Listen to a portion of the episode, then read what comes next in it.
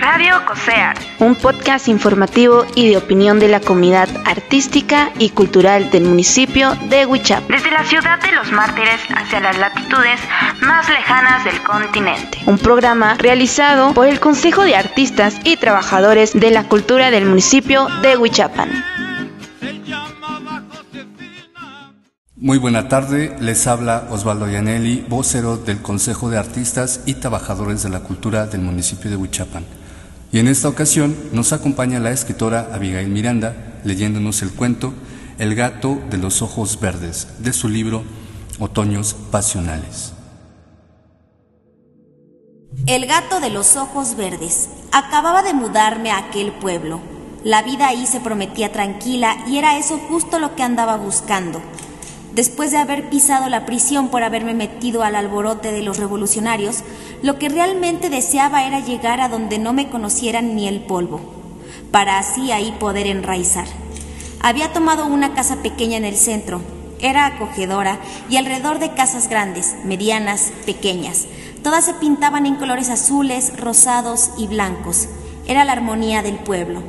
Todas las noches, cuando dormía, tenía la costumbre de dejar la ventana del dormitorio abierta para que las cortinas junto con el viento me soplaran un aire tenue que refrescara mi cuerpo en tiempos de verano. Diariamente, alrededor de las 3 o 4 de la mañana, escuchaba cómo trepaba al balcón un gato.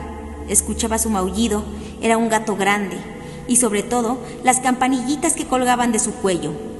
Las primeras veces me era molesto e intentaba correr al animal para que me dejara dormir, pero me fui acostumbrando y ya después sus ruiditos hasta me hacían sentir menos solo. El gato nunca aparecía de día, solo durante las noches, tampoco nunca se me acercaba. Cuando lo intentaba, pegaba un brinco desde el balcón y se iba corriendo. Era blanco, enorme, hermoso, y bajo la luz de la luna sus azules ojos brillaban cristalinos, radiantes. Lo que no lograba reconocer era la forma de la campanillita de su cuello, pero eran cascabeles grandes, o eso se veía entre las sombras. Compré alimento para él y leche. En las noches antes de que él llegara yo me encargaba de dejarlo provisto de alimento. Cuando llegaba con sus ruidos se aproximaba y bebía la leche. Debo admitir que la figura y compañía nocturna de ese gato se convirtió en prioridad. Durante mis actividades del día deseaba o pensaba en dónde podría encontrar al blanco felino de las campanillitas. Tal vez pasaba fríos, hambre o estaba igual de solo que yo.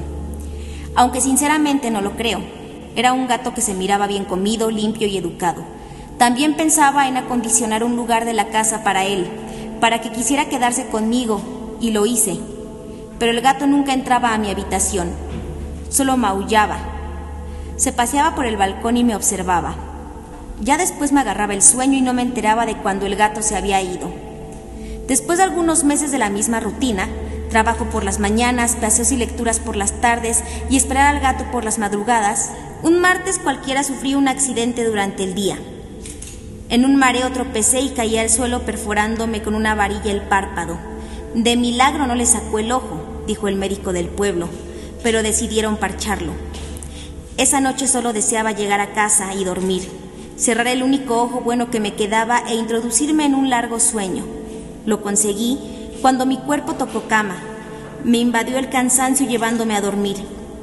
Con el dolor de un ojo dolorido, las drogas que me habían inyectado para no sentir dolor y el cansancio me hizo soñar, soñaba. No recuerdo con exactitud en qué, pero seguramente era en el gato blanco. Pasaban de las 3 de la mañana tal vez, cuando un golpe en el pecho me hizo que me despertara de inmediato. Traté de levantarme, pero solo alcé la cabeza. Abrí mi único ojo descubierto y miré el bulto que traía encima. Era el gato, mi amigo gato blanco. Me observaba. Los rayos de luz que se filtraban de la luna por la ventana me dejaban admirar su belleza. Blanco, grande, serio, místico y sus enormes ojos azules que me apuntaban como pistolas a mi único ojo bueno. Levanté lentamente mi cuerpo para recargarlo en la cabecera de la cama y cuando mi ojo izquierdo pudo enfocar bien al gato, lo aventé de mi pecho y en mi mente produje un grito mudo. El gato retrocedió sin perderme la mirada. De su collar se desprendió uno de los ojos verdes y él, con su manita blanca, lo acercó lo más próximo a mí. Yo estaba inmóvil, quería levantarme de la cama, matar o correr al gato, cerrar la ventana y ponerme a rezar pero en cambio permanecí inmóvil, viendo cómo el felino me acercaba un ojo verde, un ojo humano. Cuando me aproximó el ojo, me miró con sus ojos azules profundos, bufó horriblemente y después soltó el maullido más aterrador nunca antes escuchado.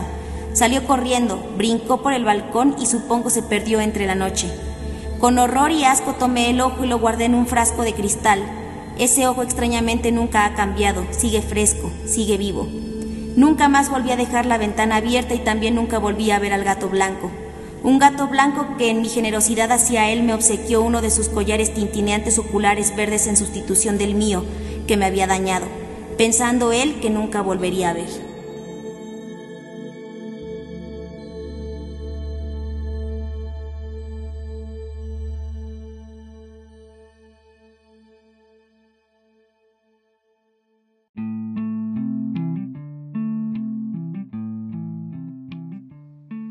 Este programa se realizó en colaboración con Revista Tierra Culta Atacama, Revista Tierra Culta México y Librería Tierra Culta.